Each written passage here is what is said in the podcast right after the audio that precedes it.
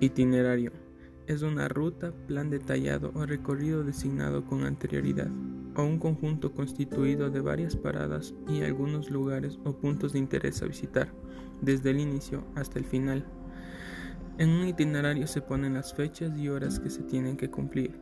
También se detalla si es que los viajes van a ser en auto, en bus, a pie, en metro, etc.